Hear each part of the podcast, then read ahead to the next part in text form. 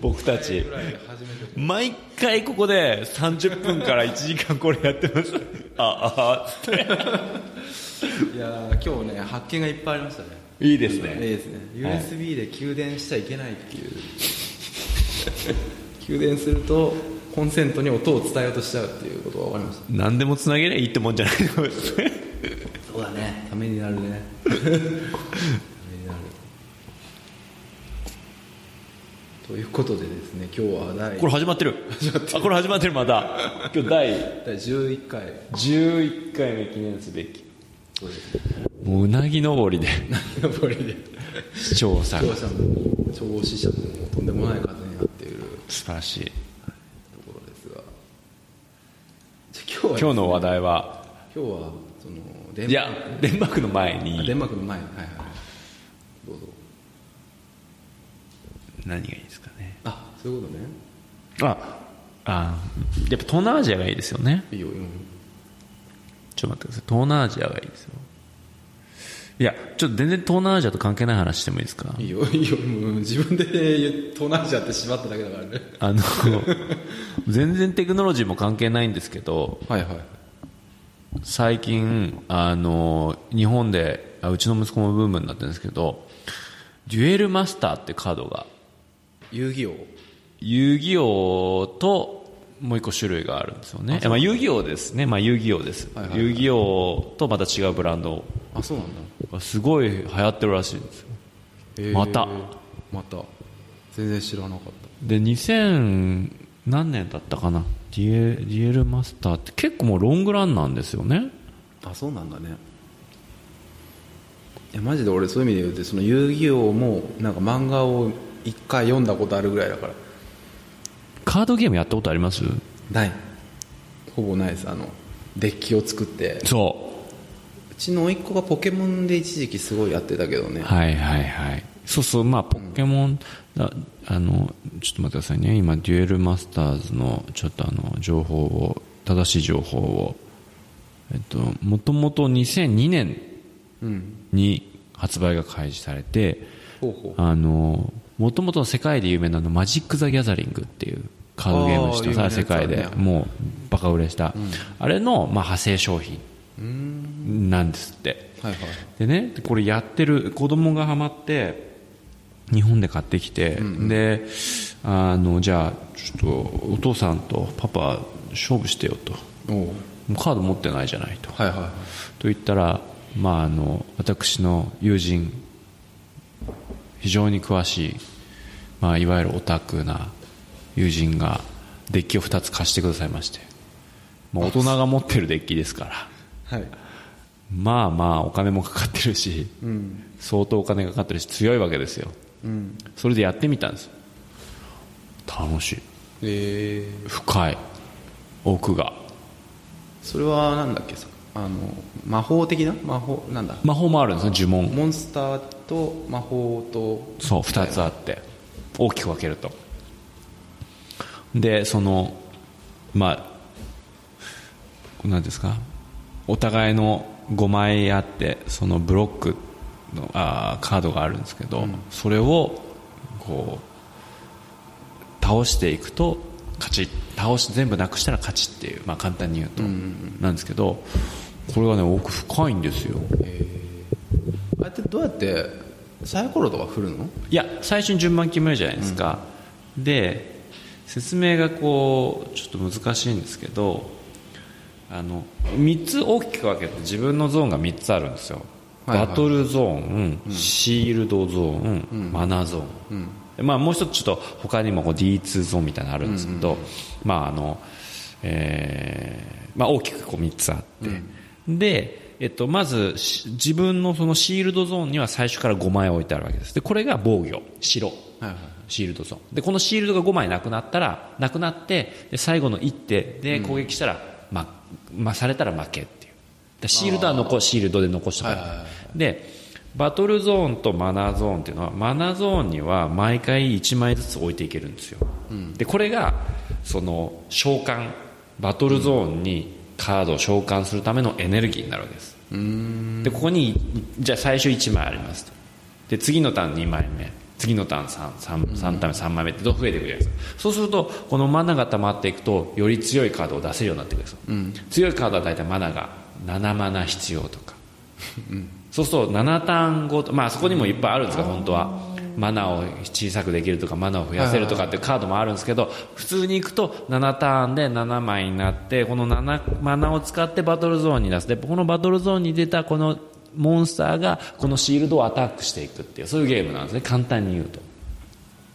結構頭使うんですよ、要は速攻であの攻める人とか、守りを強くするとか、まあ、将棋でもいろいろあるじゃないですか。そうだね。戦法が、とか、種族とかまた種族揃えるとこういう風になりますとか、このカードとこのカードを組み合わせるとこうなります。みたいなもうすごいありとあらゆる種類のこのカードの種類もそうだしコンビネーションもいっぱいあるんですけどびっくりしたのがやっぱりいろいろあるんだけど子供っちゃそれを覚えるんですよね。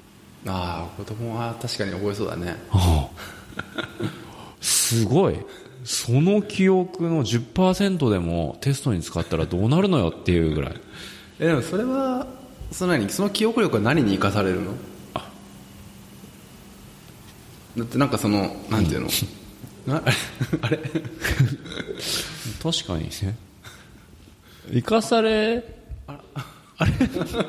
いやでも、あまあなんか特にそのじゃあゲームに生かされるかどうかっていうのはあるんですけど、だけどいやびっくりするのは40枚なんですねワンデッキって、でこの40枚をまあ何個も持ってるんですよ。彼らは4セット5セットとか、そうすると200枚とかのカードので内容って結構結構複雑なんですよ。あこれを出した時にこうなるとか、はいはいはい。ここにバトルゾーンにある時はこうだみたいな。あ何属性で。それを覚えてるんですよ。ああなるほどね。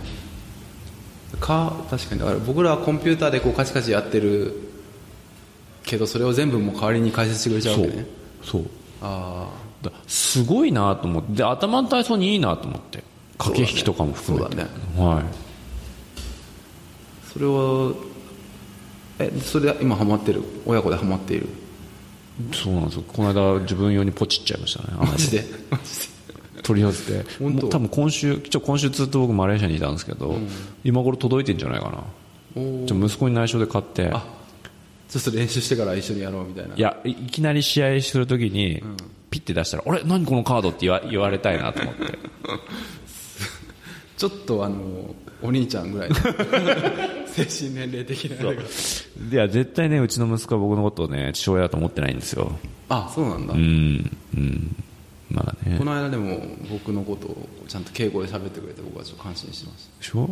あれがないんですっていいですかって言われて僕にはないんですよ。絶対お兄ちゃんがなんかゼルダやろうとかっつって、やっていいよとかって言われる。まあまあ子供はね、うちの子もそのタメ口だからねそういう意味ではね。そうそれでねその、いや何がすごいなとその記憶力もそうなんですけどコンテンツうん。の力って、うん。えーっとすごいなと思ってっていうのはこの2002年にスタートしてるでしょ、でねまた今流行ってるんですよ。あまた。あ確かにね。でね、うん。まあ、ずっと、うんまあ、しばずっとファンはいたんだと思うんですけど、うんうん。でこれってでこの間モバイルゲーム見た時にやっぱカードゲームが上の方にランキング来てるんですね。だからやっぱりこれはなんなんだろうね楽しいんだろうけどね。ハマっちゃうんでしょうね。じゃあね。あなたそういえばもともとソシャゲの人じゃないですか。はい。それもそれとはまたでも全然違う。あのねいややっぱ本質的な欲求は似てますね。ああ。2つあるんですよ欲求。一つは強いデッキを作りたい。なるほど。いいのを集めて。もうあのこの欲求ですね、勝ちたい。そう。勝っていきたい、二つ目はあ二つ目はもうほんとあの強く強いというか徴収収集。収集収集収集収集。欲求。うんうんはいはいだレアが欲しいとか、はいはい。まあ、強くまあ大体強いんですけど、まあ、強くなくてもレアが欲しいとか。なんかそういう欲求の二つが結構あるんですよデッキはデッキで、まあ、その美しい強いデッキ強い。を作るっていうところとレアキャラをゲット集めたい。なるほど。この2つの欲求実は違くてなんていうかっていうと、強いデッキって強いカードを揃えればいいってもんじゃないんですよね。組み合わせがあるから。なるほどね。で弱いのも水となんとかとみたいなね。そう。とかあとその別に強くないんだけど特殊な効果が実はこのデッキの中では効果的だったりするんですなるほどでそれって本当に関係ないじゃないですか。はいはいはい。1枚あたりの価値としては。でもデッキとしては価値があるみたいな。はいはい。ちょっとそれであいつやるなみたいなそう。感じになるわけね。これここに入れてきたのみたいな。で深いなと思って。うん。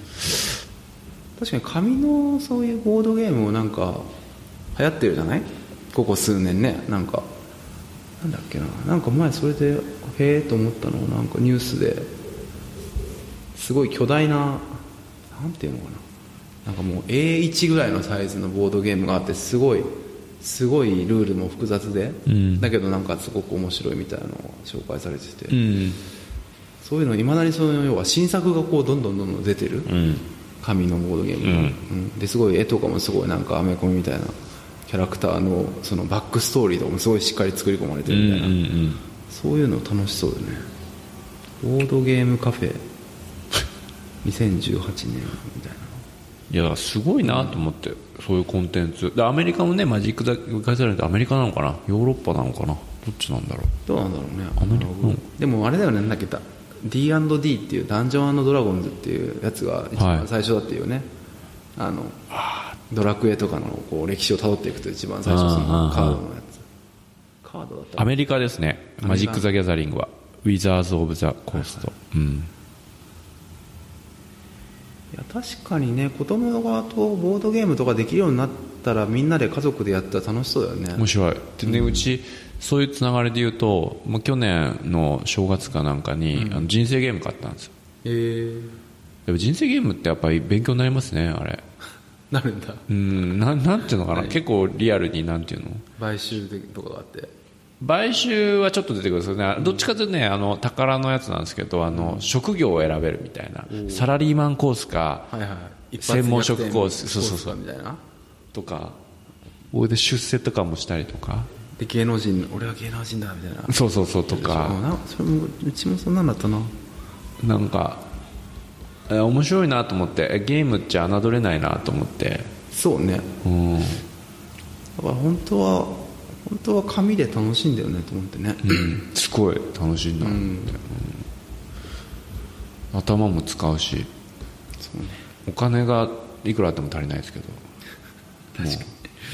だ普通のファミコンカセットよりもお金が結果的にかかっちゃうのがカードを買うから。かかりますよ。かかりますよ。しかも1枚1枚で売ってるんですよ。うん。確かにね。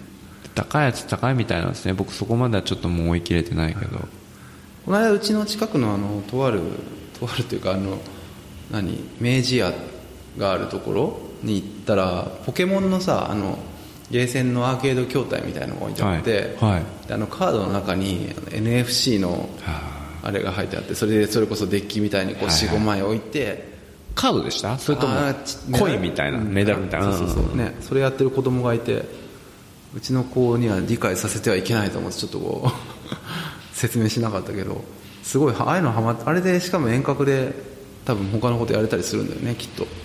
そういうのだともうもう延々とやっちゃいまやっちゃすよねうんだよね。いやすすごいやっぱゲーム面白いしやっぱこれは永遠のビジネスだなと思いましたね。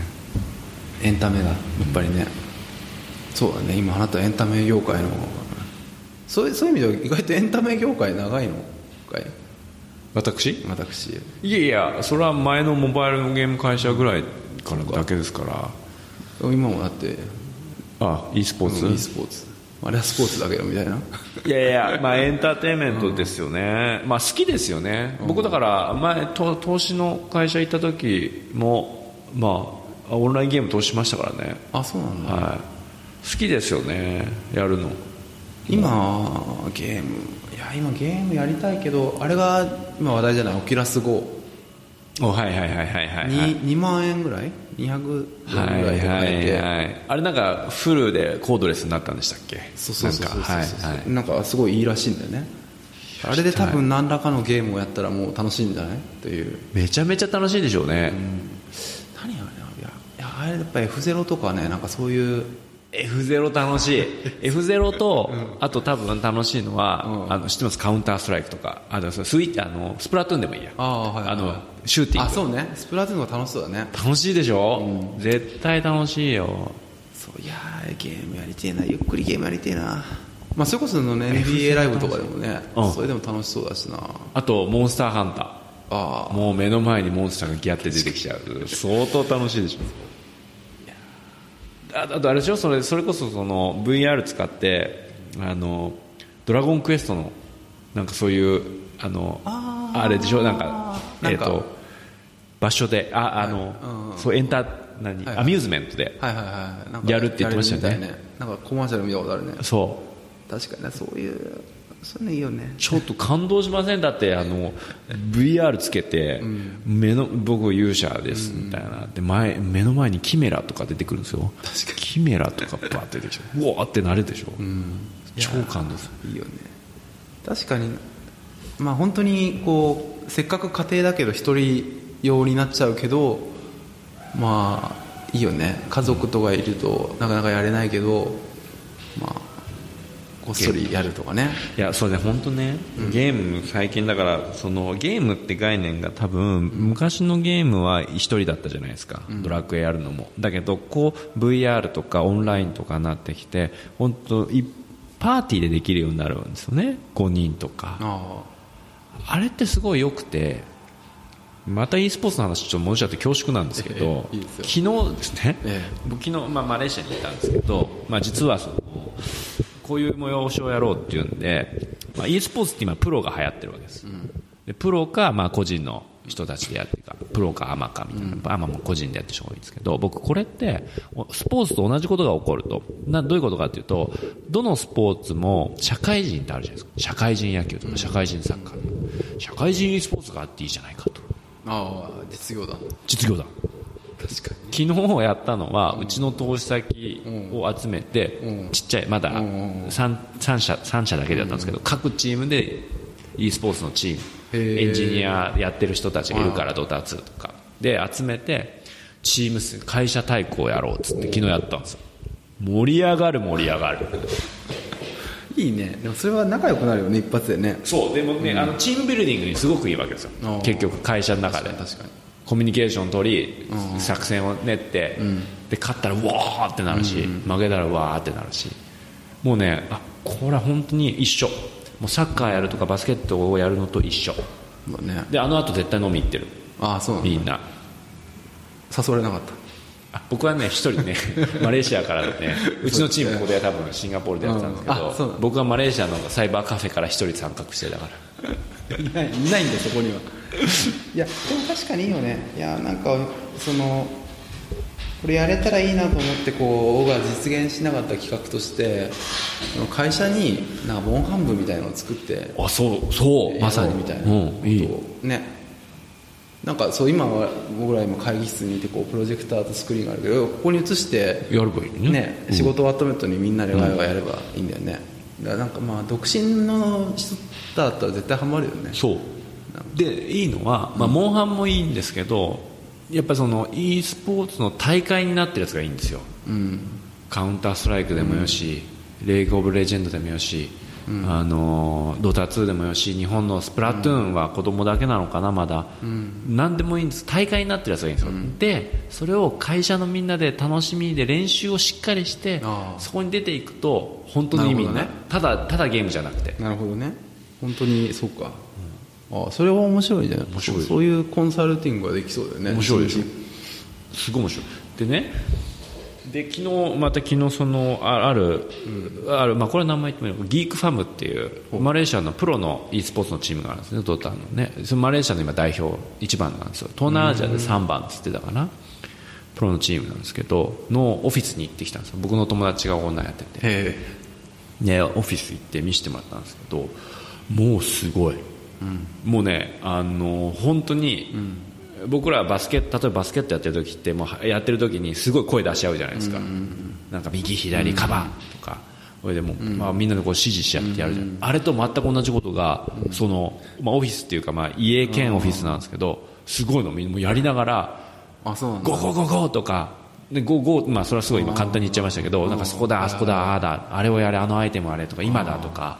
あやってるんだ。そう。でコーチもいるのちゃんとあでもなんかそれ NHK スペシャルで見たよそういうの日本のコーチもでプロのチームの練習を始めで僕は2回目なんですけど初めて行った時は僕 Dota 2って言葉もまだ知らなかった時。で友達がそのオーナーやって始めたよなんつってちょっと見せてもらって全然感動も何もなかったぞ。分かんないから見ても。だけど昨日行って改めて見たらやばい。あそううまいと。うまい そのさっきのちらっと見てたけどそのな何がなんだこの無駄がないクリックする箇所とかに。無駄ないし早いし、あとねチームプレーがすごいです。ああなるほどね、うん、あの僕がさっきやったのはもう誰も知らないから一人で結局攻めてるんですよ。一、人で勝ちに行くんですよ。だけどもうプロの人たちはみんなで動くんですよ。まあ少なくとも2人で動く。でこのコンビネーションで相手を倒していく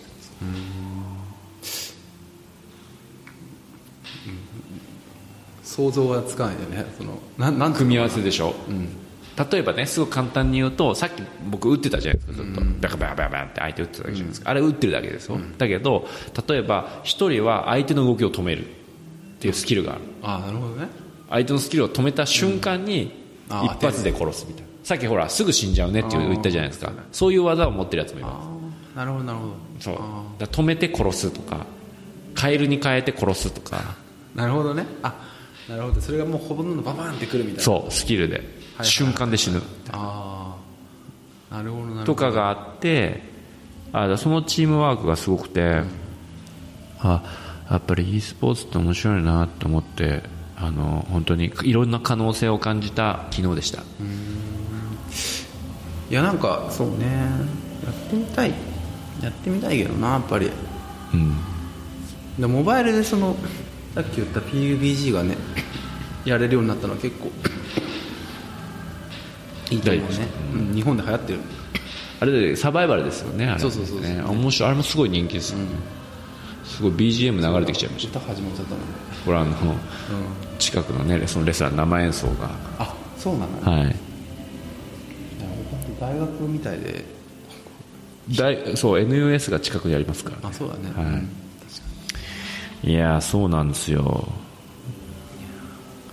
うん、それが面白いですね。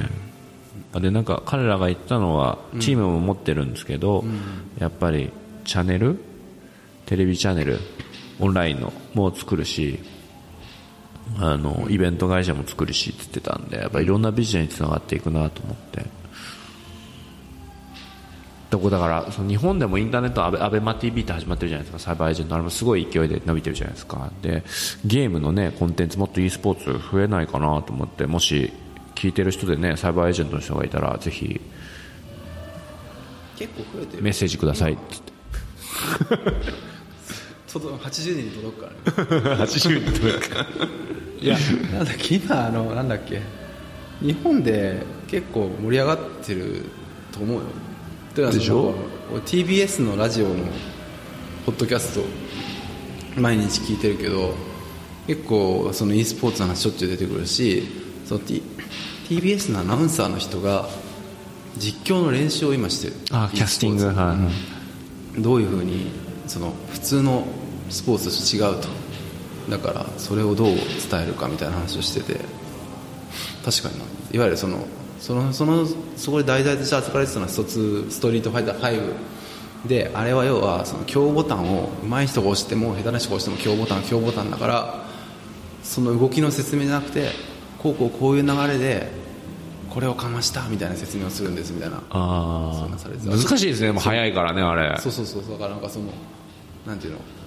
行動の裏側のロジックを説明していくんだってどんどん、えだからでもそのドタツっていうのもそそうでしょ。だあれただ見てるだけでよくわかんないわかんないでしょ。ただピヨンピヨンってーそう。でねあれねやってみないとわからないですよ。そうだね、まあ将棋とかと本当に似てるうの、んそだから将棋がなんか羽生さんがさアベマ t v かなんかで新番組始めるって言ってなんかすごいもうひたすら早指しの将棋の番組を始めるとか言っててだちょっと似てるよね、ううんなんでこれなのかとかっていうのをいろいろ説明したりしていくと、結構面白かったりする。ね。そね。その多分将棋打ってこの手はなんでこう早く打っている中でキャスターの人がそれを説明するわけですよね。これはこうだからこうでねって。それをちょっとぜひそう教えてほしいねやっぱり。面白いですよね。うん、面白い。最近なんかはハマってることはなんかないですか？最近あの後ハマっていることね。いやなんかねちょっと風邪ひいちゃって。ね 心の声が聞こえた今。仕事も忙しいし。そうそうまずうんそうね。そその後うちのね家業をちょっと手伝っているんでね、家業を手伝ってるうん、そうそうそれをひたすらやってたけど休みの日は何かな何してたかな。なんかなんか押してたんだけどな。あああ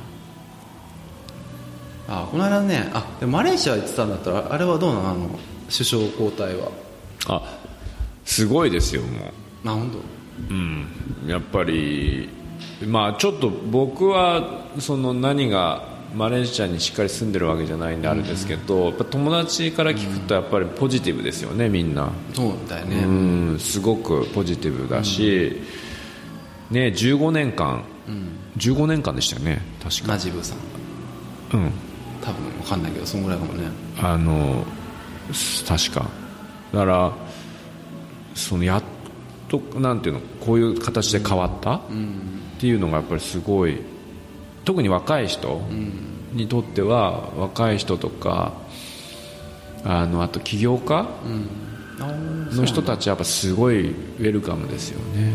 ああ規制が緩変わるとかそういう意味で？な要するに汚職とかを減らそうっていうのはもう一番言ってることだからマハティールさんが今。確かにね。その政府がやろうねいろいろやっぱあるじゃないですか。なんていうんですか既得権益的な。そうそうそうそうそう。そうああ確かにそうだね。とのやっぱいろんなあーライセンス取るにもいろいろほら、ね、難しいところがあったりするところがやっぱそういうのをクリアにしていこうとしてるから、まあ、いいだろうし、で長期的に見たらやっぱりね倫理倫理とかが今までずっと弱くなってたでしょ、だからそれをもう一回強いマレーシアを、あの目指そうっつってやっているから、まあ、直後下がってたんだよねリンギットそう。下がってましたね、それはやっぱりあれだけいいきいきなりその政権がこんな長期で変わってなかったのが変わって不透明な要素がやっぱ増えてあったから、であとあの僕僕だ長期的にはいいと思うんですけど結構そのあのなんだ金融系のそのな省庁ちょっとどのだミニストリーどこだったかな？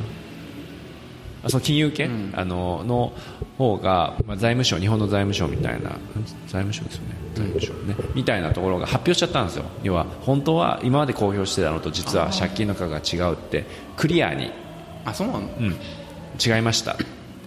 言っちゃったんですね。言っちゃったっていうか僕それはいいことだと思うんですよ、うんすごい透明性を。いいタイミングだね。そう。だからそれで一回ああそうなんだって下がるけど。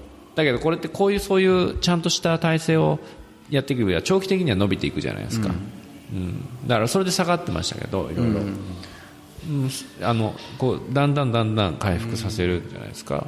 多分。っていうのがっていうのが、まあ、まあ僕もそうその話を聞いてそう感じてるし、まあ、若いマレーシア人もやっぱそう感じてプレポジティブですよね、なるほどね、いや僕はねそのそうなんでこれを思い出したかというと先2週間前に、まあ、うちの奥さんの知り合いの方になんかその夕食みたいなのにこう呼ばれて誕生日会な何だったのか分かんないけどそうやって食事会行ったら日本のとあるが大学の教授の経済学の教授の方がサバティカルだと。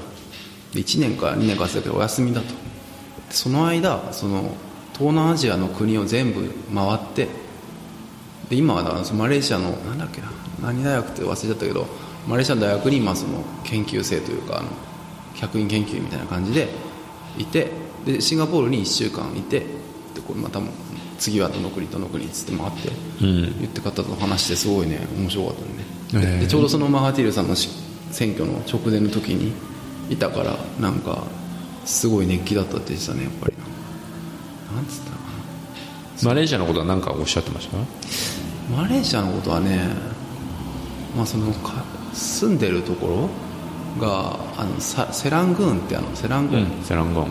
セランゴンのある大学に住んでて猿が出るって言ってたね。セランゴーンってあれですよ、もう中心ですよ。中心だよね、うんはい。でもなんかそこのすごいなんか山山の中みたいなすごいえーのんびりしたところで、そう猿が出るんですよねってあとはあとはねだから猿は どうでもいい話だ そこ一番最初に来た。そこしか覚えてないみたいな。そこしか覚えてない。の大した話してないじゃないですかすげえすげえ話したんだけどな。面白かったんだけどいろいろ話してくれて。ああもうちょっと思い出してきた。まあ猿が猿の話は部屋に荷物を置いてると猿が入って取っちゃうから、生もみとか全部冷蔵庫にしまうんだって。その地元の人たちもそれはそうしてるって言っててへえみたいな。そういう生活の知恵というかそういうのをまあ肌で感じるっていう方で。でね面白かったのはそのねその方のな着目点がすごい面白くてなんていうのかな。その中国人どこにもいるじゃない？華僑の人たちって。あの人たちのその名前？黄色って書いてこうホアンさんとかウンさんとか言うじゃない？あのあの発音の仕方で要は中国のこの人たちはどこから来たかが分かると。中国の中で先祖は中国の北の人なのか南の人なのかがへ発音によって分かるとか。あとお店の看板見てもその読み方で分かるっつってだからそのシンガポールの人はその福建省とかだし東京だとその横浜に住んでる中華街の人たちと、うん。あと池袋は今リトもう中国なんだってリトルチャイナになってんだってー。知らなかったんだけど。でそこの人たちは北の方から来てるとか。へえみたいな。そういう目でそう言われてみるの見たことなかった。な池袋に中国人がいっぱいいるんですか？新宿にはいますよね。そう。池袋ね。池袋はすごいって言ってたもん。へえそうなんだ、もうその中国みたいだって言ってた。その食材とか全部わーって売ってる前にうーん。うん。面白い。うん。そうそこのねその見方は本当面白いなと。思ったあとなんだっけな。マレーシアの大学は何つってました？どうどう言ってました？うんなんかみんなのんびりしててすごいいい人だったね。ま、マレー系の大学かな？そうそう。ねなんかねマレーシア国立大学みたいななんか結構あ。有名なとこだった。すごいんですよ。マレーシアのその、まあ、難しいですけどあのマレーシア前話しましたっけ？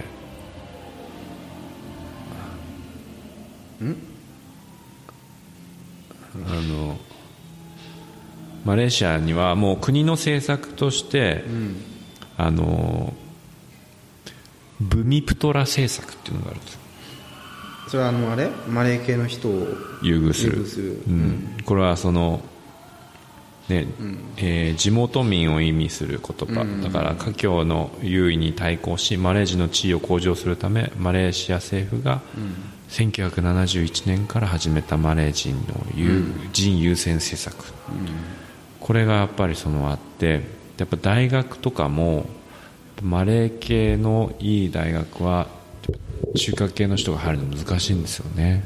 現実的に、みたいだね。あ一緒に行ってないか。昔さ僕らの同級生の T 君がローカルの人にすごいそっくりした。はいはいはがマレーシアで住んでたじゃない？わざわざこう、うん、そうそう。あでい田畑さんでマレーシアだったっけ？ずっとマレーシア住んでた。でその後シンガポール住んで今もう多分戻っちゃったけど。あマレーシアだったんだ。でマレーシアに来たの？行った行ったあの結婚式の。結婚式のビデオ。ビデオ。あれマレーシアだったんですか？クアラルンプール。ななんだっけ？あの一番有名なところ。ブブブカポカホンタスみたいなところ。なんだっけ？ポカミンタス？なんだっけ？あの一番有名なクアラルンプール？のえ？クールのプラルンプールのあの商店街。商店街というか一番六本木みたいなところ。なんて言ったっけな？なんつったっけ？あのブキブキビンタン？ブキットビンタン。ブキビンタンだっけ、うん。うんあそこに住んでたのあすごいいいところ。すごいとこ住んでた。う本当にヒルズかみたいなとこ住んでたから。でそこ行った時にいやマレー系のやつらはもうなんかあれで優遇されてるから全然あいつはダメダメみたいな。努力とかせえへんもんみたいな。感じの。なるほどね。ん。うん。うん。こと言ってた、結構前だけどねもう。10年でも実際にそのやっぱ優遇があるのはね、ん。事実なんですよね。そうそう。中華系の人はそう入れないそう。だからね結構海外に行くんですよ。で逆に言うと海外に行っていろんな視点がだから英語も上手くなるからチャイナ系の人結構英語上手い人多いんですよね若い人。確かに。官僚になれないですよね中学系の人はね、うん。うんあの少ないですね少ない。あうん。一応ゼロではない、うんうんうん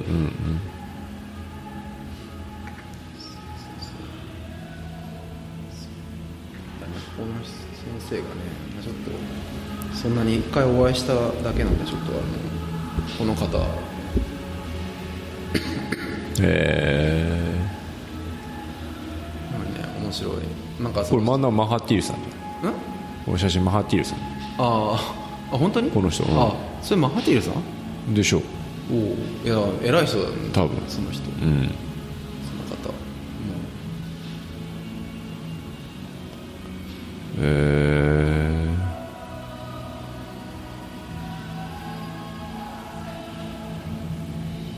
だいぶ盛り上がってきました。ん？盛り上がってきちゃったね外がね。まあまあ今日は大丈夫だ。マイクがあるからバッチリです。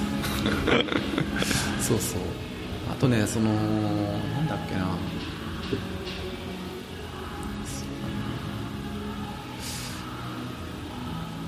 何を話したかな。まあ。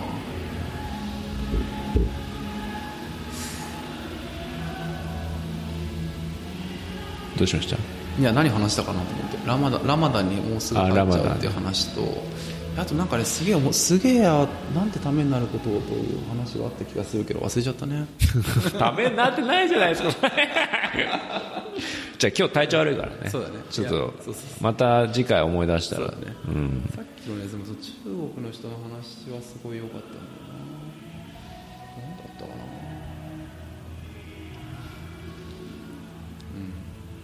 まあそうですよでもそのいよいよほ本日お話そうとしようとしてた例のデンマーク。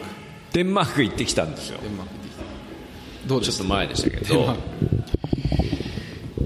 いや相当やっぱりなんて言ったらいいんだろうな。いや僕すごい感動して街並み綺麗ですし街並みが本当にね街中、ま、街全体が美術館博物館みたいな感じ、至る所にねちょっと前話しましたけど青い銅像ね。せ聖堂え？聖堂のね。聖堂の青いやつね、がま至る所に置いてあるわけですよ。うん。デンマークね。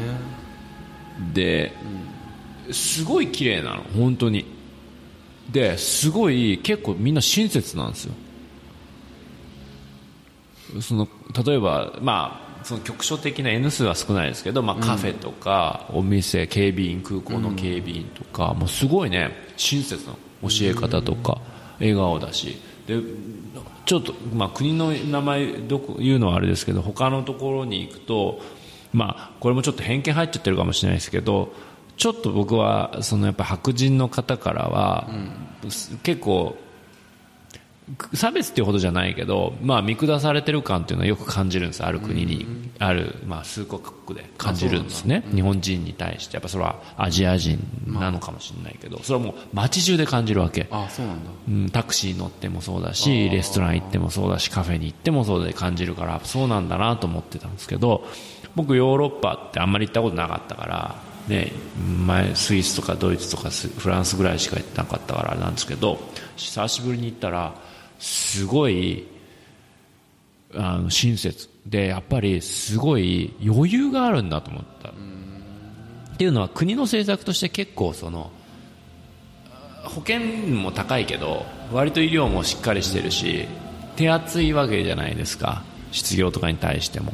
だからなんていうのかな。基本的なベーシックな生活に対しては多分余裕があるからああいう感じになるのかなとも感じたんですよね。確かにせ2014年の世界幸福度報告で第1位だったからね。デンマーク。そうですか。500万人ぐらいですよね確か。国。ここが、うん、570万人。そうですよね。でねそんなにやっぱり、でまあ、シンガポールと同じぐらいなんですよね。結局ね。本当だね。住んでるあのあれはね、でいやもうなんかそのでおしゃれだしみんな着てるもの。でね自転車が多いんですよ。自転車こう乗ってね前にこうすっごいでっかいボックスみたいなんですよ。こ子供が乗ってるんですけど前にいるんですよ。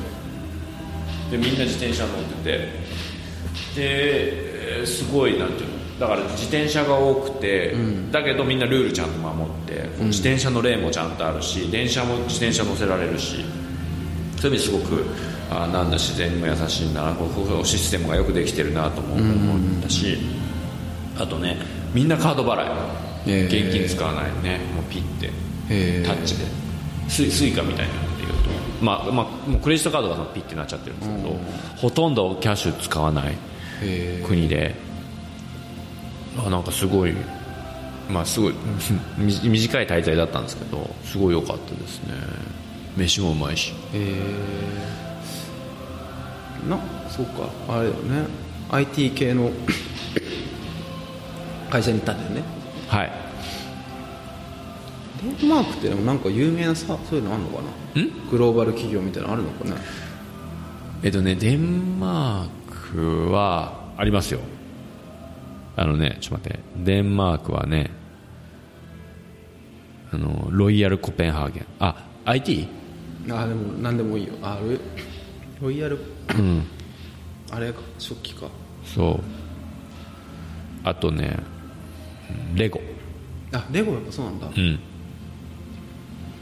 えすごいね、いきなりレゴは今うちの子供が超ハマってるから。へね世界レゴレゴショップがもうめちゃくちゃいっぱいありますね。えそう。デンマーク。他にデンマークの企業どこがあるんだろうなデンマーク企業いやーデンマークはおすすめ。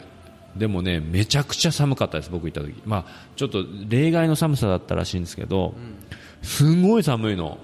何月に行ったんだっけ？4月ぐらい？3月か4月えっとですね、ちょっと待ってください。僕いつ行ったんだっけ？えーっとですね、行ったのは、うーん私が行ったのがですね、えーこれはいつ ?2 月。あ2月？で、僕こっちに持ってきてないんですよ。コートとか。で、その、シンガポールって、まあ、ね年中夏じゃないですか。で、マイナスって聞いて俺さすがにそのユニクロのウルトラライトジャケットだったら死ぬなと思って 探しに行ったんですけど売ってないんですねこっちで。あったかいダウンって。あそうなんだ。結構。まあ時期でも2あそこの月だから。うん、ウィンターショップとかいうごくあそこしか売ってないの？そう。ウィンターショップ、うん。そそこで買ったの。どこ？中ノビナサンテック。いやあそこあのドビーゴー。トドービーゴー。そう。ウィそう。まさにそうで。で買い行って買いに行って。ヘンリー・ハンセン。だこれはノルウェーですね、ヘンリー・ハンセンの買ってもうゴワゴワの,、うんエスキあモみたいなのエスキモーのやつ買っていってこれなら完璧だろうと、ほんで手袋もそのちょっとスノボでも使えるぐらい、あの普通でも使える普段でも使えるけどスノボでも使えるぐらいのものをしてで一応あれはもうヒートテッカー持ってたから上下、これならもうね、何も怖いものはないと。言って降り立ちましたと。で空港であ空港全然行けるじゃんと、で行ってで電車も直でつながってるから全然行けたんですよ。であなんだとちょっと準備しすぎたかなと思ってお金もったいなかったなと思って電車の駅降りたら死ぬかと思いましたね。寒すぎて。何度ぐらい？マイナス3とか4度。ああ。30度だもんねこっちねおかしくなるかと。でフードのエスキモを街でずっとこうやってかぶってても顔が痛いんですよ。ああでもそうかないやわかるわかる。おかしい。おかしくて。でねまあみんなも現地の人はもうそのフードプラスもうあのあれもかぶってるんですね。あそうなんだ。あのなんかロシアの人がやってるような。え違う違う違う違う。普通のなんていうの？あのあの何て言うんっけ？何何何帽子って言うんでしたっけ、ススキーとかでもやる。冬にこうやる。帽子。毛糸の。ケイトああーニットキャップニットキャップニット帽。ニット帽。あーニット帽。がなんででもニット帽をかぶってあそのその程度なの。うん。その上にフードをかぶってる。ああそうなんだ。なるほどね。重ね着が大事なんだ。ねでもねあの寒かったですけどすごく良かったです。た食べ物は何何があるんだい？食べ物はえっ、とねき基本的になんかあの何でもありましたけどね。あの一有名なのはやっぱ魚魚料理あと肉、うん、魚料理は多いですよね。うん。あと酢で漬けたやつとか。はい、結構ねあの地元で有名なのはそのココールドディッシュみたいなのでおひ朝朝とお昼結構な大きいのがあるんですけどあのパンとチーズとハムと、あのなんかいろいろいろいろその、何パンには乗っけられるものがこうザーっていっぱい乗っかってくるのが結構デンマークのローカルの名物、うん、海ぶ海沿いなんだね。あバイキングのだから。そうですよ。まさにバイキング。有名なところだ,、はい。バイキングのあれ好きなんでしょ？大好き。だからもう興奮していってもう会った人みんなに俺がどれだけバイキングに感動してるかって話をしてはもうすごいと。うん。バイキングはもうアントレプレナーのそのものだ。うん。リスクを取って技術を船の技術を開発し確かにね。ねリスクを取って海を渡って攻めていき。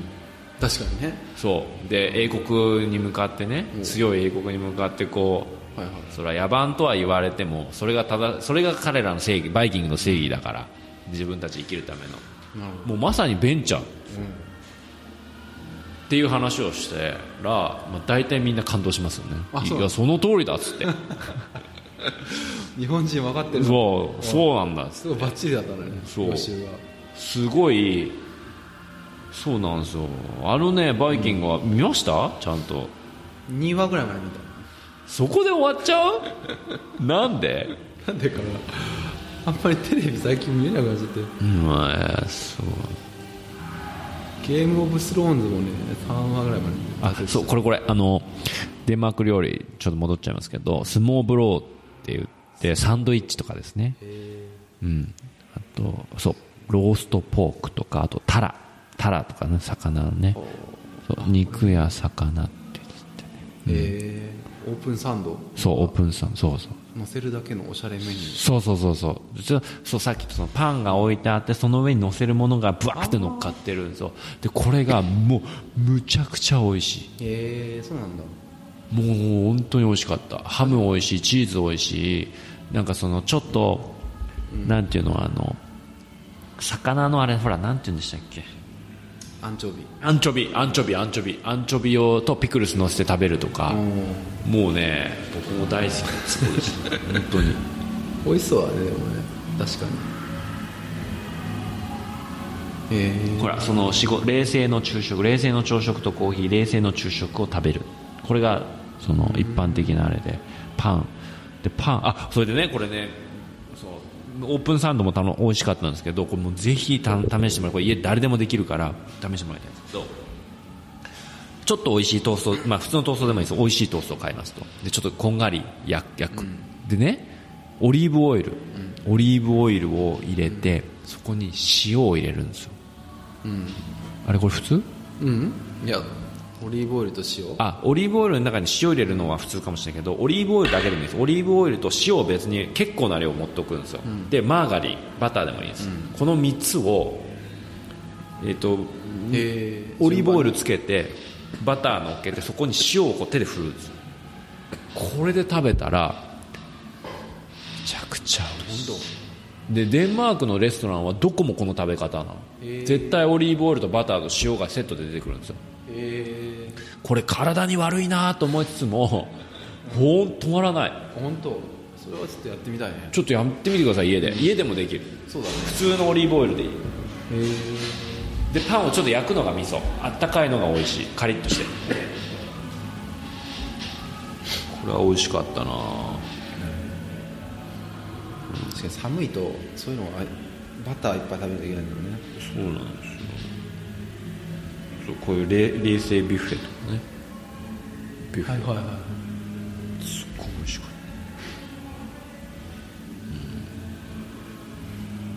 た、うん、本当にあのタクシーもあの便普通にあれですし、あの本当になんて言ったらいいのあのよく街並みも電車とかそういうシステムもよくできてます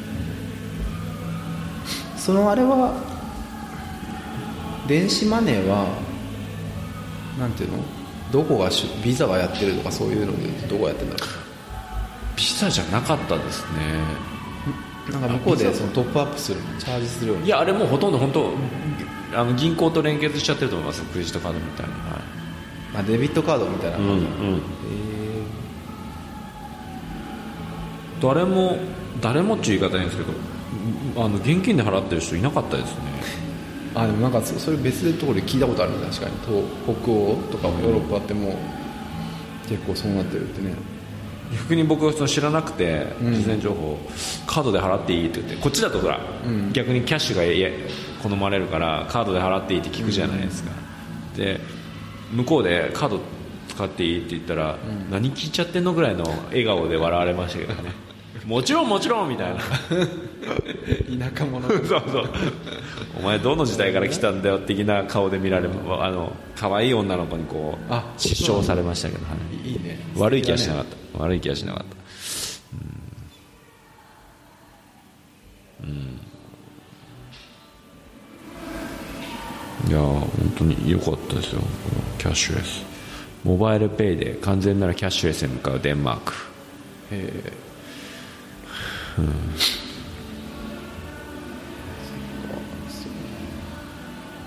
あれだね普通のなんかこうこんなもの食べんのみたいなのはなかったんだ。ん？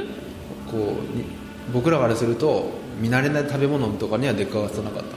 うん見慣れない食べ物はなかった、うん、ほとんどもうああよくあるっていうかおしゃれな本当に。安心して食べれる感じ。そうだねそうだね。すごい全てが。でもちょっと高いちょっと高いと感じた部分もありましたけど全部美味しかった。そう。いややっとね俺さっきのそのさっきの先生の大学の先生の話思い出したんだけど 各国でゲテモノを食べるって話をしてくれて、あうん、今ねそれ一発で仲良くなれるんだって。あ確かに、うん、うんうんうんだからそのタランチュラを食べたとか、うんうんうん。あなんだっけな。虫系がやっぱり多くて、はいはいはい東南アジアですね。あとね犬もた美味しかったっす美味しいの？うん。でもその先生はもうものすごい子供のように可愛がってるトイプーがいるけど別だって言ってた。犬食べれる？食べれるっつって犬やだな、美味しいのか？まあでもクジラとか食べてるのと同じようなレベルじゃない、まあね。まあね。うんでも確かに仲良くなるっていうのはそうかもねと思ってね。えあの間違いまあゲテモノを僕ゲテモノは別に正直食べないけどローカルなものはやっぱ食べた方がいいですよね、ああそうね。うん、ローカルな人たちが行くところででマレーシアとか僕ねオフィス行く時とかもうほとんどあれですよ。ローカルの人が食べているホカ、すっげえ汚いですけどね、ああそうなね。うん、逆に現地の人に僕心配されますからね。大丈夫かっつって。そう胃が強いことが結構大事になってくる大丈夫。そう。で俺でも壊すよって友達に言われますからね。僕一度も壊したことないんだけど。強いんだな。強いんですよね、まあ、それで油断してるとなっちゃうから、あのあんまり、まあ、もちろん生は食べないし氷飲まない氷頼まないとかいろいろ気をつけてはいるけど基本的に食べてるんですよね。それ重要ですよね、そうだね。うん。ローカルのしかもその土地の名物を食べるっていう。あとお酒とかね。この間なんかあの言ってたけどどぶろくみたいななんかやつとか。酒ですね、後悔するんですけどやっぱ飲むとねみんな喜びますよね。そうだよねきっと喜んでくれたか中国で言えばバイジュじゃないですか。らああそうだね。あれはたくさん飲んでね。でもねあのそれもね実はね、僕ねちょっとダウトあお酒だけに関して言うとあれと思ったのが一回あってあれこの話したっけ？バイジュの中国の話しましたっけ、前の会社の時中国やってたんですよね、であるモバイル会社に出資してたんです、そのモバイル会社って、まあ、大体20代前半の人たち社長も20後半の人たちなんですね。でそこの人たち20人ぐらいと飲みに行ったんですよ。でこっち僕とあと女性2人とで向こう男性20人ぐらいでみんなで飲みに行ったんですけど、円卓で。でこっちはこっち3人だし2人女性の同僚と行ってるからすげえ僕気合い入れてったわけですよ、う20人に負けちゃいけないと。絶対来るからそう。ジャパニーズ侍はカンペじゃ負けちゃちょっとしらけちゃうな。と思って、まあ、負ける負けないじゃないですけど、まあ、ちょっとその盛り上げなきゃいかんと僕はと。じで、まあ、まあ盛り上がってきてじゃあみんなで梅樹でしょ、みん梅樹でしょ？っつって何も言ってこないから。あこむしろねこっちから。こっちからみんな遠慮してんのかな。みんな梅樹飲みたいでしょって乾杯したいでしょって言ってそしたら向こうは「おうんうん」みたいなちょっとこう行くの？的な感じになったんですよ。でなるほどね。梅樹頼んでみんなでじゃあ梅樹飲もうっつって頼んだら飲む人みんな俺グラス全員分っていうのかと思ったら飲む人っつったら2人だった。今時なんだ。あれ？そう。あれ？みんなじゃあ何飲むの？っつったらみんなお茶とかオレンジジュースとか。えー、あそうあでもそうかもしれない。コーラ。あみんな。日本と一緒だねであれ飲まないの？っつって。で飲む2人って言ったのは30近い人たちなんですよ。でそれは俺に気使って。はいはいはい。お前が飲むなら飲んでもいいよ的な感じで。上海？ええーっとね北京。っあ北京なんだ。へてなっちゃって。拍子抜け。頼んじゃってで俺一人で飲んで一人潰れましたからね。え最悪。そんなに受けない。でも喜んでた喜んでた。あ喜んでた。喜んだよみんなね。あいつバカだな。あいつバカだなって一人でやって乾杯っつって。コーラと乾杯して。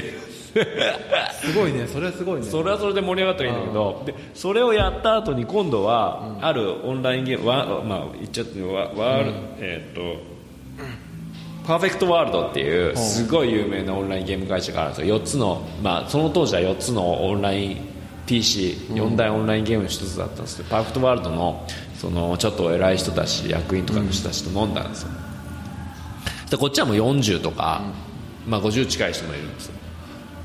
これはもう本物でしたね。あそうなんだ。もうあもうもう。梅樹 一発目から。藤田さんみたいな、は飲まないの？みたいな。そうだね。潰れるまで。あやめなやめてくんない感じだ。潰れるまで。だから僕らが何したかっていうと梅樹って透明でしょ？水入れて。ああ。の あの、お店の人にこうこれこれあのなんていうんですかあのうん。はいはいデキャンターには水入れてきてっつって。僕らのところだけ水で僕は僕らは水で向こうはずっと梅樹で乾杯し続けるっていう で向こう全員潰れる。っていうあの日本人やるなみたいな。強い日本人っつって それでうん。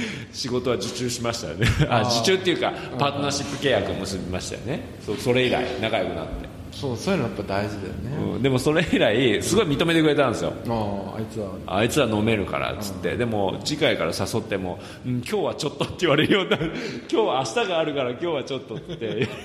いよいよなんか気軽に行けない感じになってよしこの日はいいっつって。で行った時はもうすごいまあやっぱりあそうなんだ。すごい、まあ、いいお店にも行きましたしすごいの飲むたらふく飲むっていうのをやって、まあ、長くなりましたけどね、まあ、それ以来はもうちゃんと僕らも飲んで。うんうんこう、ね、あれ知るようにしましたけど。大事ですよね。大事ですね。これは全部もう僕はもともとあんま飲めないからその普通のお食事会とかだと全然こうむしろいりませんみたいなスタンドで、うんうんうん。なんかそのこの間はたまにそう言うと日本人のくせにお酒飲めないのって結構言われる、はいはいはい。結構な確率で言われるね。いやいやいろんな日本人が みんなあんなんじゃないんだみたいなね。いやでもそれからやるとなったらね俺でも俺バイジュやった時はあれでもう全部飲んだよ。全部吐いたけど。でしょあれ5きついですよね。5杯ぐらい飲んでちょっと入れてくるっつってバー吐いてまたこうわーっつって。あれきつくないで次の日残るでしょ匂いがずっと。ああそうかもしれないね。いや分かる俺全部全部リバースするから僕は。すごい勢いで。あれ危ないですよ。そうだね。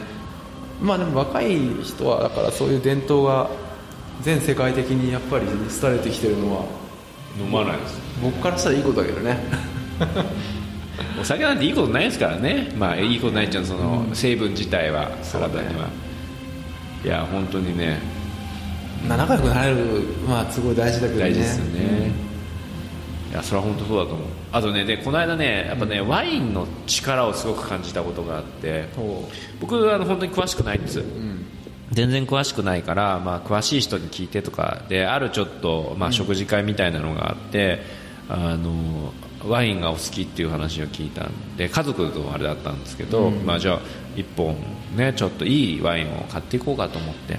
で、まあ、それなりの値段のするやつを買って、でもススーパー高いわけじゃないですよ、まあ、それでも普通のやつの3倍ぐらいのやつ買ってったんですけどやっぱね分からない僕でも飲んだ瞬間にやっぱ美味しい違うって感じぐらい美味しかったんですね。でそしたらやっぱみんな喜んで好きな人は。仲良くなりますよね。なるほどね。うん、やっぱいいのがあるとこれいいワインだよって。で僕銘柄はねたまたま調べていろいろ聞いて買ってったからそんなに知らなかったんですけどここのねワイナリーはすごく有名でいいんだよってやっぱ知ってる人は知ってて喜ばれましたねそうだ先週は俺はなんかそのスイス人の人の同級生の誕生パーティーに呼ばれてうちの家族で行ったのね。でその時お土産がなかったからいただいたインドネシアの白ワインを持ってってそれを 渡したけどなんていうのかな。それは僕らはすごい美味しかったけど味が分かんないねやっぱ白ワインで違いがねそう違いが分かんない。ですよね。赤ワインの美味しいのっていまだに分からない。そうなんです。僕もねあむしろ逆に言うと僕全部美味しいって毎回言って飲んでるわけですよ。そうだねそうだね、うん、あなんか違い分かんないから、あ だから嫁さんと飲んでる時も友達と飲んでる時も、あ俺美味しいじゃんって 毎回美味しいみたいなうん幸せだよね。そうどんなワイン飲んでもその時はあんこんなに違うのっていうぐらいなんだろう。赤？赤。赤だ。飲みやすいというなんだろう。入った時の口の中の重みっていうのかな、うん。濃縮感っていうのかな、そうなんだ。そうあれがね俺いまだに分かんない。その赤ワインでちょっといいやつだよみたいなのをなんか飲んだことあるけど、美味しいですねうん、みたいな、美味しい。みたいな、で白ワインを僕もうちの奥さんも別にそれグルメじゃないからそのインドネシアのそこ美味しいやんって言ったけど甘いのよそれは結構。はいはいはいはだからい飲みやすいすね。みやすい、うん。いや多分だからなんかこれは2からすると違うのかもしれないのかね、うん。うん、その辺がね分からない。そうね。そう分かんない時はもう有名なの買ってった方がいいです。あそうだ有名で、まあ、いちょっと調べて。うん。そうだだからそれいつか分かるようになりたいな。その赤の美味しいのが分かるとなんか大人の感じが。だし喜びます。本当に喜ぶ。そうなんだ。うん、でねまあ、その時本当に喜んでくれてまたやりましょうまたやりましょうっつってでワイン持ち寄ってみんなでやろうって言って、いやー金かかるなと思いつつもまあ確かにいいなと思ってたけどでもねそのこれマレーシアの話でマレーシアの僕たまに大事な時はお寿司屋さんに連れて行くんですね。日本食っていうのは絶対にこう会食の武器だと思っていて寿司を誘ったらどんな人も絶対断らないんですよ、あそうなんだ。うん、みんなやっぱり好きだから。しかも日本人が行く寿司。そうだからおもうそんなの行くよみたいな、でマレーシアで美味しい寿司屋さんがあるもう日本とほぼ変わらない、あそうなんだ。うん、日本人のあの、あの大将が握ってくれるんですけどでそこにね行った時にあのこちらのお客さんはもうあのすごい、なんですかビジネスもやってるしビジネスとお医者さんと政府系の人だったのかな、っていうふうに教えてくれて大将が。でその人たちがやっぱやってたのはみんなね一本ワインを持ち寄ってそれぞれ、うん、でそれぞれ持ち寄ってみんなでワインの話をこう、ね、これはこういうワインで美味しいんだよって言ってすごい盛り上がってんの。でも何1人だから1本なのか2本なのか持ってきて34人いるんだけどすんごい量空いてるわけですけどやっぱこれが大人の多分社交なんでしょうね多分、そうなんだうろうね、ん、お寿司屋さんってやっぱり白ワインなのそんなこともえっ、とねいや白メインですね。白。イメージ的にさお魚は白で。白ですね。はい。メイン白だけどその人は赤飲んでましたけどね。赤も飲んでました、はい。いやいやなんか合うのもあるらしいんだよね。ああるんだ。うん。あるある赤で。赤でも。美味しいもの見たことある。えー、おいしんぼでね赤身には赤が合うとか合う合うかもしれないですね。もしかしたらね。あそうだね。そうだね、も。しかしたらね。肉っぽいからね。うん。だあれはいやえーそのそんなに詳しくなくてもいいですけど多分そういうのは喜ぶんだと思います。なあ。いや金そう、まあ、金かかるかな。お金がかかる。金かかんなかったらね。でもなんかそのワインをちょっと分かるようになりたいよね。夢だね。うんやっぱね仲良くなりますね。それで喜んで飲んでると。であもう一つはマレーシアの僕のパートナーマレーシアのビジネスパートナーのの、えー奥さんのご両親の家になぜか僕は行ったんですよ、なんか招待してもらって。ですごいね。すごい立派なお金持ちなんですマレーシアの,、あの会社持ってって土地も持ってって。ですっごい大きいのでワインセラーもすっごいでっかいのがでワイン大好きだっつって、そこでもうすっごいもうたらふく飲ませていただいたんですけどやっぱいいワインが出てくるんですよ、これはねっつってヴィンテージの1980何年のつって白とかつって赤とか、まあ、日本ほら日本人が来ることがないからもう嬉しいんですよ。もう70代ぐらいの人で一緒に飲んでくれるみたいなのが知ったらもう本当に美味しい。でもう美味しくてもうガンガンガンガン飲んでたら喜んじゃって向こうも。飲め飲め飲めっつって一緒にの飲めないんですね僕のパートナーあんまり。だからうわーっと飲んでたら喜んでもうさすが日本人っつって日本酒があるから日本酒飲もうとかっつってこの日本酒持ってきて。すごいね。で盛り上がってやっぱり。で日本酒は分かるじゃないですかこっちも。あ日本酒は分かるからあこれはねいい日本酒ですよなんつって。え飲んでた俺ね日本酒も分かんないんだよね。いでもほら銘柄は分かるでしょ。あ聞いたことはねある。そう。なんかこれはあ有名、まあ、例えば獺祭とか言ったらすごい有名だし、はいはい獺祭のねなんか何割何分とかそういうのあるじゃないですか、うん、いやもう小さい頃に僕は落語がちょっとねあ遠回りの話です。落語が大好きだっはいそうですよね。落語大好き。そう。うん。で落語は基本的にみんなお酒が何よりも美味しい食べ物として出てくるわけよ、うん。だからあれを聞いて小学校の頃ものすごいこうもういつか大人になったらこうなるんだってすねっごい夢見たあげくうんもう全然飲めないの。芝浜とか。そうそうそうそうそう。酒の話でしょ芝浜そうそうそう。だからで大人になって全然美味しくないと。全然美味しく感じないと。あのまあ最近やっとちょっとねちょっと分かるんだ、まあ、あとその準体育会系だったから、もう日本酒はどちらかというとこう最終兵器的な位置づけでね「花く水よ」って言って毎回出てくるみたいな感じだったから。悪いなそれ。もう飲めませんっていう時にこう優しい先輩がこう「お水飲みなさい」っつっと 明らかに分かってるけどもう一息に飲むみたいななんかそういうのばっかりしてたからもうなんか拒否反応があるの。なるほどね。日本酒に対して。はいはいはい。それよくない。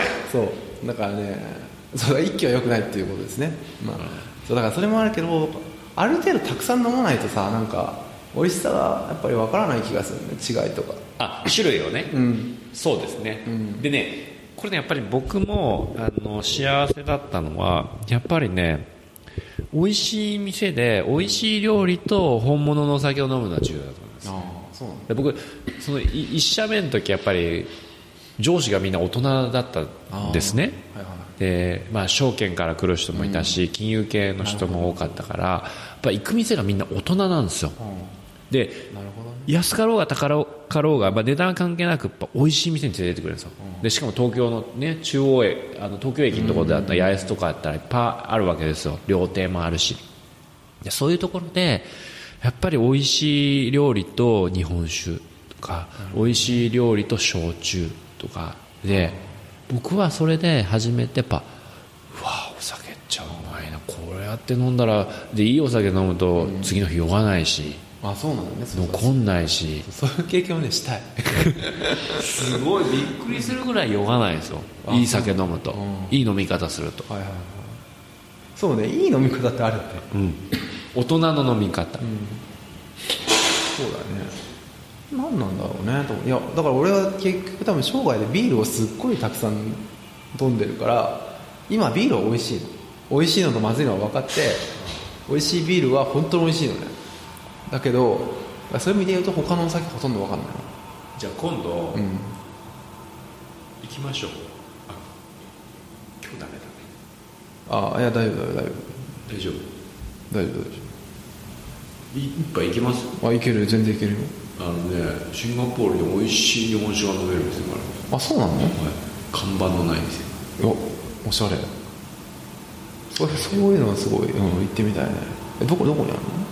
あの地域でいうお茶とあそうなんだ。近いですよね。そうだね。ぜひ。行きましょうかね。うん。なんだったらもうそのカラオケだろうがバスケだろうがなんでもプレーオフ プレーオフみたいなプレーオフ今日1試合できますか？できまできますよ。俺元気ですよ。大丈夫ですか、あの今日僕キャバリアーズで。そう。いやでもそう大人のそう大人のお店を知ってるのはいいよねいいですね、うん。あのうん、そうそれすごく大事。僕はそれ若い時に経験させてもらったのが、すごいありがたかったですね。それがなかったら、あんまり嫌かも。僕も学生の時はやっぱ死ぬほど飲んでたし、うん、で IT の次の会社の時はやっぱりし違うからもうみんなあ若い。からそういう店じゃないんですよ。うん。だから美味しくないんですよ、そうだね。うん、わーって飲んでる感じだから、まあ、それはそれ楽しい時もありますけど、次の日絶対後悔するじゃないですか、そうだね。ね、だけどやっぱりあの時のい連れてってもらったお店とかは本当美味しかった、そうだな。それなんか丁寧な仕事のお店いいよね。あとあと、まあ、ちょっと最後にあれなんですけど最後にというかお酒の話は最後なんですけど、ふフグのヒレ酒って飲んだことあります？なあほぼない。でしょ？これが、これが、もう本当にちゃんとしたとこのヒレ酒飲むと、こんなに美味しいものが世の中にあるのかっていう。本当。そうだからそういうね体験をしてみたいよね。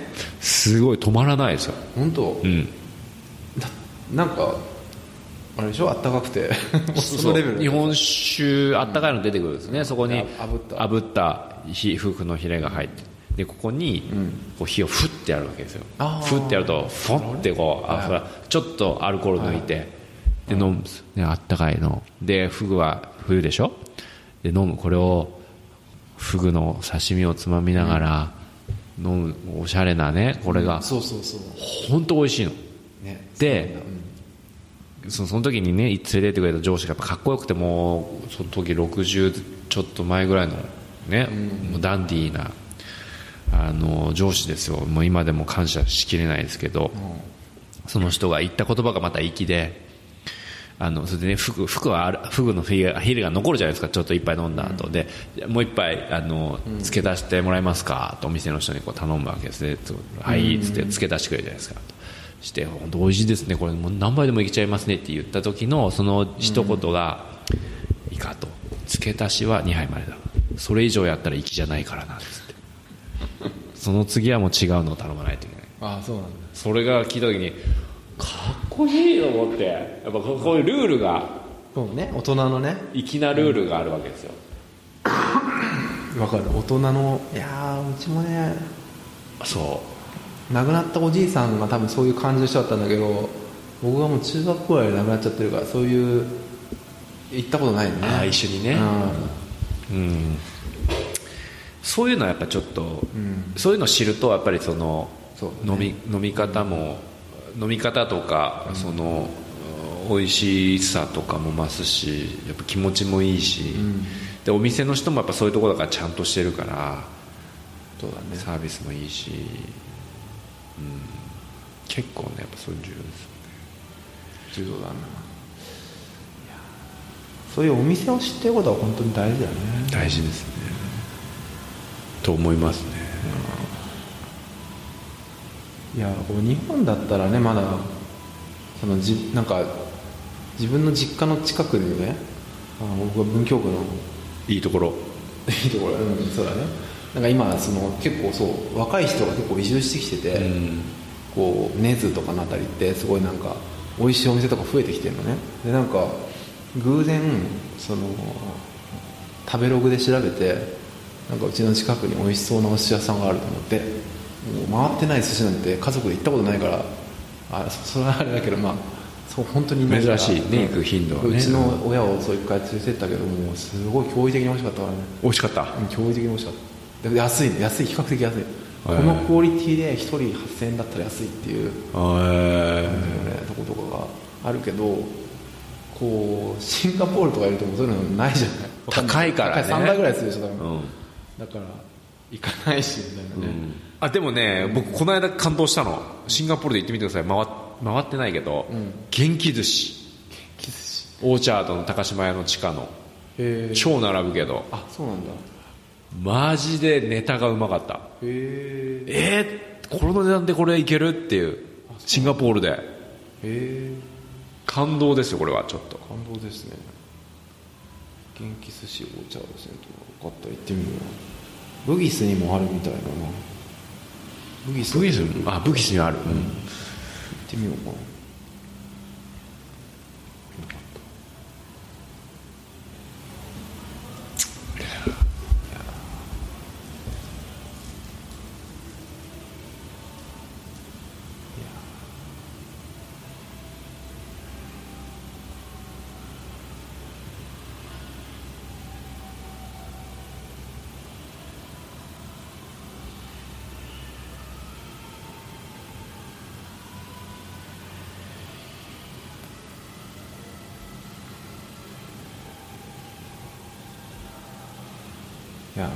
食べ物の話ばっかだけど。全然 IT の話してないですね。そうだまあ、まあ、食べ物の話しましょう今日 IT じゃなくてもいいんですよね別にね。全然全然いいですよ全然。そのそうあとねあチーズも詳しくなりたいんだよ。あチーズなりたい。ね。いやこの間ねなんかそのスイーツ人のはい。彼の誕生日の時は、彼がそのスイスの人だから、ん。5キロのうん。ここの丸いあの丸いのを持って帰ってきて。はいはい。オレンジっぽいやつ？いやあのねもっとねあのでっかい。でっかいいわゆるチーズ黄色っぽいあのゴーダチーズじゃなくて柔らかいやつも。あの教科書で見たらこれはなんかあのもうなんかあのあの坂浮き輪なんじゃねえかみたいな。そうそうそう、ん。坂から転がしてるようなはいはいはいはあれを食べたら美味しかったね。い美味しい？美味しい。の濃厚なんですか？癖はない？癖ちょっと臭みがある。あ臭みある、まあでもそれはねチーズだね。それをそのバケット？フランスパンにちぎって乗っけて食べれるとうまいよって言われて確かに乗っけてそれでワインと一緒に食べるとすごい美味しい。美味しい。そうでもこれは何チーズって聞いて名前もなんか言ってたかもしれないけど分かんなかったけどなんか牛のやつだっつってたけど美味しかった。これは買えない。そのスイスの中でもその街中じゃ買えなくて。なかなか手に入んないんだ。山山行かないと買えないんだよ。そう本当にハイジじゃないですか。そうだね。でなんかそのマレーシア経由で帰ってきたらマレーシアにはなんか持ち乳製品持ち込めないんだってね、うん。厳しいです。だからなんかそう送って大変だったよみたいなこと言ってて。えー、食べたいそういうの、ね、チーズもいっぱいさあるじゃない？そのさっき言ってたそれこそオレンジのやつとかね、なんかヤギの。あのねチーズ好きですか？うん好きだよ。陽子さんも？好き好きワインコネクション行ったことありますよチーズああのね予約しなきゃいけないんだけど。あチーズバチーズバーでそう予約しなきゃいけないワインコネクションのなんだっけチーズ、あの、なんだよチーズフォンデュ。ーあそうなの？あ本流があるの？フォンデュがあるんですよ。そのその場でチーズを溶かすの。火で。でその場でこう溶けていくの、そこでチーズこうつけて食べるんですけど一回行ったんですね、ううちのお嫁さんがチーズ大好きなんで。美味しい。へえ本流って食べたことないねそれ。俺は。多分。あれはおすすめです。よ本当にチーズ好きの人はすごい喜ぶと思う。そう。なんかねそう。だからこうなんていうのかな。無理やり最初の話につなげるとねその最初のカードの話ね、やっぱりそういうなんかさコレクター系なさワインだったらワインのラベルをさ剥がしてはい。保管してる人もいたりとかチーズもでもそういう感じで俺何チーズ食べて何チーズ食べてってそういう種類を制覇する楽しみと味と味ねそのものをね。体験的なね。感じだからなんかねそこにちょっとね共通点を感じるんですよ。ありますね、チーズとか本当そうですねワインとかもコレクターになります、の人いますもんね。そうそうそうね、シンガポールに来てシンガポールのローカル料理で、あの何が一番好きですか？おすすめですか？バクテ えシンガポールバクテーマレーシアバクテー。シンガポールバクテマレーシアのバクテだとああホワイトスープの方ね。僕も好きですけどね、うん。ああやっぱそうなんだな。胡椒がちょっと胡椒の効いてる効いてる感じのやつが好きですね。ニンニクが。美味しいですよね、でも俺あんまりラクサとかあんま好きじゃないんだよね癖がある。うん。エビ？エビ別に嫌いじゃないんだけど。あエビエビアレルギーだ今エビアレルギー、エビ嫌いじゃないんだけどエビの料理が多すぎる。エビの主張が多すぎるなと思って。至る所で。もうね本当ねこそうもうねあの視聴者の皆さんに告白しなきゃいけないけど僕は今年になってアレルギーが発発生したあそうね。ね本当きついですよねシンガポールでエビアレルギーになると。どこに行ってもエレルギーエビ入っちゃってるから。そうだよね。本当に。いやそれは本当だね。辛いね。食べた瞬間にいろいろ出てきちゃうんですから顔に。ローカルフードが何も食えなくなっちゃうね。チキンライスぐらいですね今。だからバクテーは OK ですよ。チキンライスバクテーはなかなか。今だえ結局アウトだったの？あ血液検査の結果。ゼロ想像アレルギー？そういうことあるんですか？えでもね血液検査って当てにならないんですって。そういうふうにその血液検査は当てになるんだけどだったらなんでやるんだよっていう。だけどだけど一番はちゃんと食べて何量何検査したかな？なんか一番やっぱりそういう食べてけんあの出るか出ないかは一番それはソロじゃないですか。もうそのそのまま結果出てるから。で僕エビ食べて出てるから、であとねキノコねキノコもやっぱこの間食べたんですよ、間違って食べちゃったの。あそう。わわっていうかあの、ステーキのソースにマッシュルームが入ってたのそれ気づかないで俺マッシュルーム食べちゃったの。そしたらもう出ちゃいましたよ。あそうなのこれ分かる。の分かっちゃうというかそんなに敏感なんだね。そう。もうちょっと困りますよね。食べるもんどんどん少なくなっちゃって。えね。ー、あ治らないんだね。治んないですよ。実はずっと治んないの多分。まあそれか今体がねちょっと弱ってるから。疲れてる。うん。のかなっていうのもありますけど分かんないですけどね、確かに。うん。そうね。あれあれだよ。この話をさ中国のさ全然ちょっと関係ない話少し混ぜるけどね。中国のさあの警察の人がさうん。スーパー眼鏡つけて。グラスつけてて、顔認証で、うんあれのエビ版とかキノコ版作ったらいいじゃん。あこれ入ってるって。入ってる。あそれ絶対アレルギーに大事ですよ。お欲しい欲しい。ピッて切り替えるんでしょ？ピッて切り替えたら犯人があの分かるこの人は誰だって分かると同時にピッて切り替えるとアレルギーが分かるみたいな。これは入ってるっつって。危険度。ね。そういうの20%とか。そうそうそう。今後出てくるんじゃないかな。いやいやでもねそれ本当にあのいやそれ本当面白いなと思いますね。っていうのはねアレルギーってなってみないとわからないんですよこれって、うん。あのねどれだけき辛いかっていうのとどれだけ危険かって。僕もだから息子がアレルギーなんですけど自分がアレルギーになる前はなんで食べないんだちゃんと食べて、うんうん。あのただの好き嫌いなのかなと思ってたんですけど、うんうん。僕自分がなって初めて分かりましたけど怖いんですよね。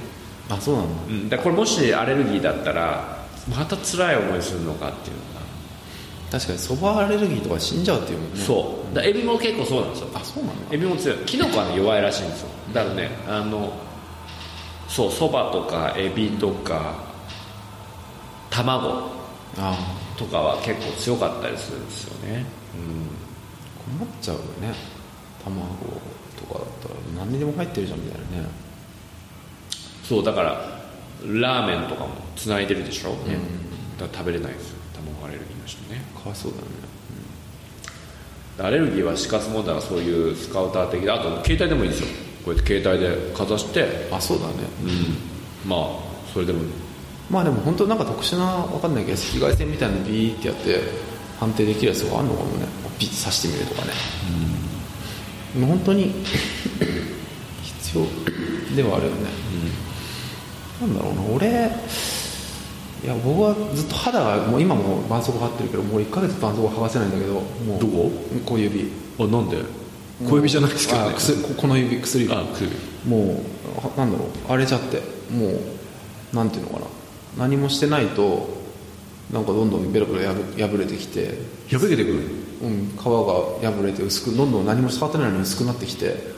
ちょっとやばいじゃん。お水つけてシュシュってやるともうなんか破れちゃうみたいなでなんかそう調べたら、まあ、そういう弱い人はいてそういう時はもうなんか綿の手袋をしてとにかく刺激を与えないでくださいって書いてあったからさすがにそれはできない。やばいよね。うんまあ、ずっともう毎日貼ってる。また治ってきたなと思ったけどまたね最近剥がれかけてきたんだけど、まあ、ずっとね肌は弱いの僕は。生まれつきアトピーだしアトピーなんだ。全然アトピーに見えない。そうそうだね。今ほとんどラッキーなことにほとんど消えたけど子供の時ひ結構ひどかった。のしかもこっちいいんじゃないですか？肌に。あそうそう。湿気も多いし。すごいそう。それねその通り、うちの息子もそう、日本だとカサカサするけど。そうそうこっちいいですよね。湿気がないから。こうんうん。そう。うちのね娘もね日本帰るとなんかちょっと肌がなんか荒れてくるそう。であとはね自分でいやでもね汗アレルギーなんだよねへえ汗アレルギー辛いですね。辛い。すごい辛い、もう。絶対書くもんね。そうそうそう。だからもう本当にあのーなんだろう。な何にも悪いことしてないのにもうすごい痛くなってきたり痒くなってきたりして。アレルギーとかって今本当に僕もそれになって調べたんですけど、全然原因が不明で、できないんですよね。あの原因が不明で。で、まあ、飲み薬はあるんですけどそれで緩くするのはだけどこれって結構突き詰めてったらすごいあのいやなんだろう。ものすごい期待してるよ俺ね科学の力で何とかしてほしい。ねえ。僕も今それ感じてますよ。食べたいもんエビ。そうだよね。エビフライ。エビ大好きだったんだから。うん。わかるわかる。いやだってねこう僕はこうもうなんだろうすごい下ネタではないけどこう一時期何にも悪いことしないのにこう玉が自分のこうやつがですね同様の症状になってあ皮がむけちゃうう座ってられないぐらい痛い痛い痛いんだ。どうしようどうしようみたいな。でどうしたらいいの？それねいやお医者さん行ってお医者さんの前でこうお医者さんにこうピンピン。触診されていやこれ生まれつきだからどうしようもなんないって言われて。マジ？日本？日本に。へーマジっすかみたいな。でも治った。うんほっといてほっとくしかないみたいな。1ヶ月ぐらいやってて。薬もないったから。え薬もないの？薬その時薬あったかな。ぐらい。薬もああったここでもう絆創膏痛いから絆創膏貼ってみたいなさ。もう結それ辛いですよね。辛い。めちゃくちゃ辛かった。それ何歳の時ですか？え？若い時？いやあわか、まあ、30過ぎてたね30いやだから。30過ぎるといろいろ出てきません？出てもう手術もしたし。え何何手術したの？僕胆の取ったんですよ。あそうなの、あらあら。とかね。ね。あの今もねこうやってアレルギーになっちゃったりとかね。そうだね。まあもう若くないとかはね。そうですね。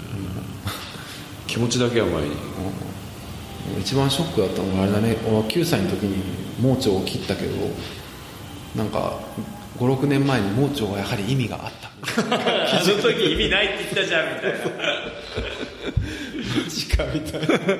えでもどんな意味があるったんだなんかね免疫か何かのあのなんなんだっけ？なんか体の中の調子が良くない時になんか善玉菌みたいなのの避難場所になってるみたいな。大事じゃん。そう大事なの。だから免疫力が下がるらしい。盲腸切っちゃうと。ら結局大事じゃないものなんてないんじゃないですか？体の中で結局は。何かしらその大小のあれはあるんですよ。だってなんかあのね一番最近のなんか大発見は人体で一番大きい臓器は何だか知ってますか？最近見つかったの。そして最近発見された新たな臓器。ちょっと待って、それちょっと当てたい、臓器？臓器。これはねジョークではなく本当の話。一番大きい。大きい大きいけど今まで見つかってなかった。名前は知ってるこれ。名前はねなんだ正確な名前なんていうのかな。新しいのだったら新しい臓器じゃない新しい器官あのつ器って書いて官僚の官器官え僕知ってる？その絶対知ってる。分かんないけどあの僕らの大学生の時真面目に あの論文を読んでたら絶対見ている膵臓正解は間質です。間質は一番大きい？大きい。要は体のその皮膚の一枚下にある体中のマトリックスが実は全部つながっててそういう機能を果たしてるんだって。だからこのこの大きさの人体と同じ大きさほぼ同じ大きさの一個の器官なんだって、器官なの？うん、っていうのが本当に2018年4月に発見って書いてあるからへえみたいな。あれですよ細胞外マトリックスですよ。ねえ。そんなことが今発見されたから今までどんだけなんかいろんなこと信じてるのが本当なのかそうそうそう。分かんないですよね。そうそうだね。いやだからまあバイオはね引き続き面白いよねそういう発見があって。いや本当ね皮膚をなんとかしてほしいね。このビジネスじゃなくてもいいけど皮膚病治んねえかなってずっと思ってる今だに、ねえ。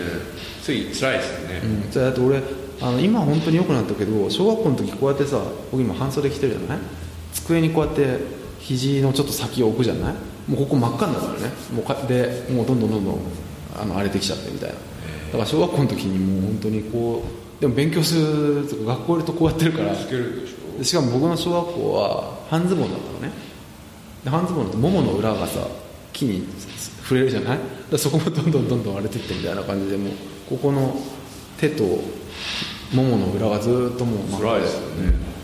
結構辛い小学生時代だったね。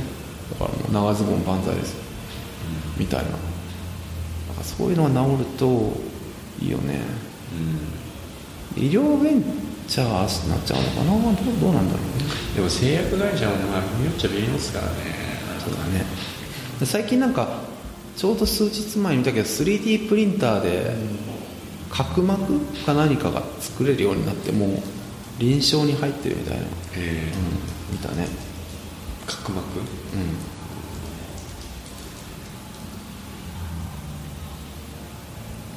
そう。約10分で完成。便利すぎる、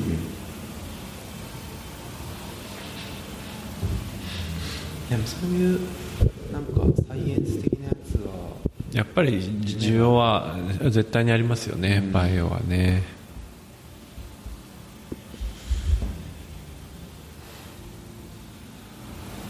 そろそろ。あそうだね。こんな時間ですね。ちょっと今日は。何しますか？雑談的な回も。11回目。11回目そうそうそう。いつになったらお酒と一緒にこれやりますかね？さっきのお酒が、あじゃあ今度ワイン持ち寄って。持ち寄ってやりますか？そうだね。あそれは面白いかもしれないね。あとワインとチーズ？じゃあ。いいよいいよ。ただののんべえですねもうねこれ。あでも俺この間買ったそのインドネシアのワイン買ってくる。あでもほらワイン2本持ち寄っても飲めないからお互い交換個ずつにしましょうよ。一人はワイン買って僕はじゃあチーズ買ってくる。なるほど。どうですか？それをつまみながら。いいと思う。とても。あのもう何のあのポッドキャストなのか分かんなくなっちゃうかもしれない。ワインのポッドキャストになっちゃうかもしれないからそれ ちょっとピボットして。ピカッとして。そう大事だよフレキシブルフレキシブルにコンテンツはフレキシブルに。そうですね。